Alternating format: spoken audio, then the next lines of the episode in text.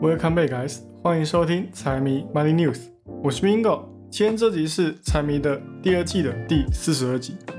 今天呢，照样来讲讲大盘指数跟市场对于明年走向的猜测，以及透露一个明年我最看重的产业，还有他们的发展情况。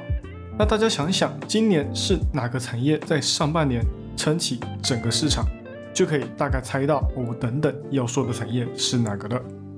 接着来聊一下特斯拉，最近各大投行都给予它比较悲观的展望，跟它相关的新闻也都是喜忧参半的文章居多。但是这个市场绝不缺的就是那些看多的人，像是长期看多的 Webush 的分析师，把目标价从三一零直冲三五零。特斯拉到底能不能达到如期的高点呢？还是它会像是市场的共识预期那样增速缓慢，乃至年初就回跌呢？那他们看多的依据又是什么？最后的话就来讲两个小消息，一个是 Intel 对于东南亚下的一盘大棋，他们这次的投资会更加巩固他们在晶片市场的定位。这一次，Intel 真的是借由 AI 的成功，证明了他们依旧可以在红海之中畅游。加上今年的自由现金流非常足够，所以他们或许还有更大的后手还没有展露出来，也说不定。那另外一个消息就是，我在四十集曾经谈到的苹果手表，在第九代跟 Ultra Two 之间采用的血氧侦测。可能涉及到其他公司专利权的问题，这件事情已经有进展了，只是这个进展对于苹果来讲，恐怕不是一件好事。他们与国际贸易委员会的斗争远还没有结束，苹果的再次上诉也不知道能否起到效果。但是好消息就是，他们近期最炫酷的产品 Vision Pro 正式投入量产了。至于什么时候会跟大家见面等等，就说给你听。好，那我们就废话不多说，直接开始今天的节目。首先，一样是我们的大盘优先。这礼拜因为圣诞节的关系，所以美股休市一天。但是这也不耽误我们来讲讲这个市场，顺便带大家来回顾一下今年这整个市场到底是怎么走的。年初的时候，是英伟达跟 Intel 他们吹响了 AI 人工智能的风潮，也因为 AI 炒作气氛高昂，大型科技股纷纷响应上涨，这也同样带动整个市场的情绪往更好的方向发展。市场分析师给出的展望前景，也都是朝乐观看齐。再来，第三季看衰，第四季涨多了，八月开始回调，直到现在四季度。通胀开始放缓，市场加大压住降息跟宽松的货币环境，而且也因为联准会的乐观，更多人认为明年会有不小的增长。那是不是就代表明年二零二四年可以跟今年一样涨超二十趴呢？以利率前景来说，以前不是没有过像是一九八三年那样的利率调整，大盘顺利上涨的情形，但是。就是因为这样的例子太少了，所以还是要看大盘的增长要素够不够强劲。那大盘要涨，是不是就要市场去支撑？那市场看多的来源，当然还是源自于企业。那也因为现在的通胀正在下降，企业也可以利用这段时间的物价下跌，去减少他们的成本，从而去提升他们自己的产品利润。只是消费端也还需要继续保持增长，不然接下来有货没人买，照样赚不到钱。那因为二零二四年还没有到，所以很多事情都还是未可知的。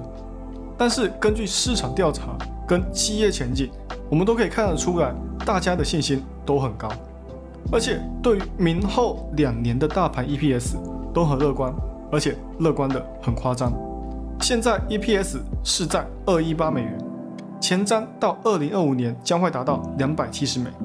那如果我们按照这个逻辑去做推算的话，现在大盘四千七左右，估计 EPS 二七零美元，两百七，大盘将会达到五千七百美元的高位。也就是说，到了明年的年底，即将跨入二五年的时候，前瞻市盈率要达到二十点八倍，然后还要再次回到二零二一年的高度才行。哦，听起来就感觉很不可能哦。但是就像是今年一样，谁也没有想到会来一个 AI 大爆发，就从三千七左右的价位走到现在的四千七。那我们再以一个略为客观的预期下场去看的话呢，二零二四年其实都还是落在一个经济跟企业的缓涨期，真正的加速带还是在二零二五。市场对于科技板块的预期也不比今年，只有将近百分之十六的上涨，但是也因为科技板块的特殊，他们比其他行业还要更会盈利。那其他板块的盈利预期呢？相比今年还是放缓的。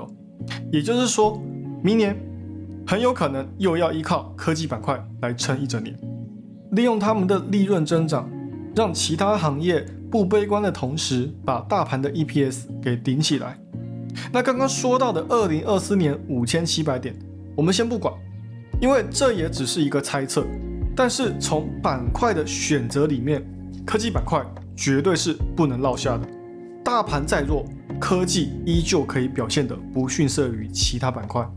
包括大盘要有增长，其实呢，最终还是要依靠科技板块为中心，才会有更好的向上增长。像是 AI，我们知道英伟达、Google 还有微软，他们几个龙头肯定会是最先反应的先行者。Intel 也因为推出了 AI 的产品，谷底彻底反弹。到现在还在持续创年内新高，而看到现在，我觉得市场大部分人应该都愿意相信 AI 并不是炒作，也不是泡沫了。英伟达作为 AI 最有影响的企业，财报上面屡创佳绩，业绩就算不断被外界上调，也还是照样超过外界的共识预期。现在呢，也已经不像是年初的时候。只有潦草几个科技公司做几个聊天机器人出来来糊弄人，而是有越来越多 AI 方面的应用功能层出不穷，展现出来的技术也的确很有帮助。不然英伟达跟 AMD 的产品又是给谁买走的呢？所以当这些企业他们走的比我们更加的前面的时候，时代的红利我们让给他们，我们能得到他们所产出的产品，这样就好。只要这方面像是当初网络革命那样持续的增长，后续绝对会比去年的去中心化金融的 Web 三点零区块链发展还来得更快。那现在呢，再把它当成是泡沫来看，当然就不现实了嘛。所以我这里也推崇有关这类型的产业作为投资方向。现在 AI 推动 EPS 增长，加上利率的下行。市场货币也走向宽松化，都是有利市场继续向上走的。当然，也不可能完全照着这个思路去盲目执行，因为还是有可能存在经济恶化、大幅衰退，或者是民众消费情况加速下滑的情形发生。但是，总之呢，还是有可能会有逆风的。所以，方向有了，还是要谨慎看多，顺风而行，切勿逆风而走。那讲完美股跟 AI 产业的未来展望，接下来我就来讲电车龙头的特斯拉。在上礼拜五，Webush 的分析师艾弗斯再次调整他们对于特斯拉的看涨预期。除了开头说的把三百一十美元的目标价调整到三百五十美之外，还重申了明年跑赢大盘的预期。只是他到底只是少数看多的人。市场内还是有很多看空特斯拉的分析师，而且目前的共识预期甚至还跌到两百四，明年的企业增速甚至只剩下百分之三十三。企业增长乏力之下，特斯拉真的能拿到好的成绩吗？这真的会让人很怀疑哦。但是不管怎么样，我们还是要来讲讲艾佛斯他对于特斯拉的表现以及他的想法。还有他给出乐观目标价的依据，他在第一个理由里面就有讲到，他很看好特斯拉在中国的表现，这方面是毋庸置疑的，的确第四季特斯拉在中国的销量有在慢慢恢复，但是要打赢中国自家品牌巨头比亚迪，可能还是要推出更多的积极政策才行。不然，中国政府又不帮国际企业来做背书，单靠自己也很难进一步拓宽他们的中国市场。那中国的需求问题的话呢，它是预计明年特斯拉的销量会在增长百分之三十，销量将会创下历史新高。再来就是市场一直都很关注的赚钱能力，因为已经有将近半年以上，它都在实施降价策略嘛。那前阵子呢，还因为降价问题，在盈利方面饱受争议。特斯拉官方也是表示说，会先以销量为重，盈利。等到销量稳定之后再来谈。那现在鉴于各国的经济态势都几乎稳定下来了，只差一个向上爬的契机，后面呢也不用再搞降价促销的策略。明年开始毛利向上应该是蛮可观的。下一个也就是各大车企很明显有感的电动车疲软的迹象。最近电车在各大车企已经不是最新的宣传的策略。而是大家都不怎么关注的油电车，反而又再一次回到这个赛道之上。现在福特、通用还有宝马都在放缓对于电动车的转型，但是呢，这近期的五年之间，也的确是电车初出茅庐的时期，所以前期这个大规模的转型是肯定会受到一些质疑的。加上换车潮的选择多半还是选择油车居多。电车包括充电桩的普及率也没有那么高，大众的接受度也还处在一个好奇但不购买的区间徘徊，估计还是要等到政府大力推进绿色能源以及补给优惠，才能渐渐改进电车的领先地位。而世界政府目前呢也给出的预期是到二零三零年，全球市场将会有百分之二十会是电车的份额。其中，特斯拉要是没什么意外，或者是他们顺利推出 FSD 的话，那它的地位绝对是占大头的。那这也是艾弗斯有底气的原因所在。那最后的话，就是他认为新车 Cybertruck 以及之后要推出的低价版电动车的发布，会再一次的带动股价冲高。只是这也算不算是新消息？而且官方也表示说，因为技术问题，所以产量不会马上提升。而这个呢，要成为新的盈利点，我觉得可能还是有点困难哦。那最近呢，跟他一样唱多头的虽然不多，但是也都是分量很重的机构分析师。但是空军那边也不甘示弱哦，他们派出了德银、巴克莱、美银等大型银行来揪团看空特斯拉。那这个多空相杀还是非常有看点的，但是也因为这样，特斯拉现在也被认为说价位是有略微高估的现象，多头的看点在短期之内没有办法实现，空头呢反而在说法上面是比较能让人接受的，股价目前短期还是看能否继续向上，然后在财报公布之际，再借由财报的低迷来收割。那这就是特斯拉的一个短期看法跟未来的展望预期。